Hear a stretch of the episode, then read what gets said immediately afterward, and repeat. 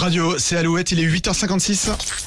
Alouette, l'actu en plus. L'actu en plus. Et Julie, on parle de logement étudiant ce matin dans l'actu en plus. Dans certaines régions de France, des propositions très originales sont faites aux étudiants. Et on commence dans le Pays Basque où un camping de Bidart fait office de résidence étudiante de septembre à juin.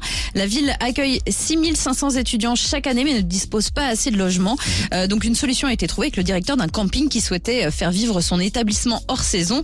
Après avoir accueilli quelques étudiants, il a créé un véritable partenariat avec l'Estia et son camping, et son camping est devenu la plus grande résidence étudiante de la région Ah ouais. avec 150 logements type mobilhome mis à disposition. Ah ça va, c'est pas des tentes. Non, peur. non, l'hiver, c'est chaud. ouais.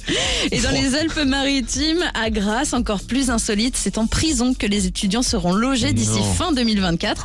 Il s'agit d'une ancienne prison qui est en phase de rénovation et qui proposera l'année prochaine au moins 77 logements. Hmm. Deux cellules permettront de créer un studio meublé. Le chantier a démarré mardi.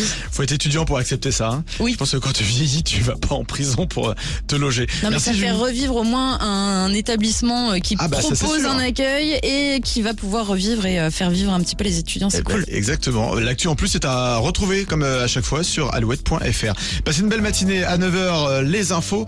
Juste après ce duo qu'on adore, Slimane et Clue de Capéo, c'est chez toi sur Alouette.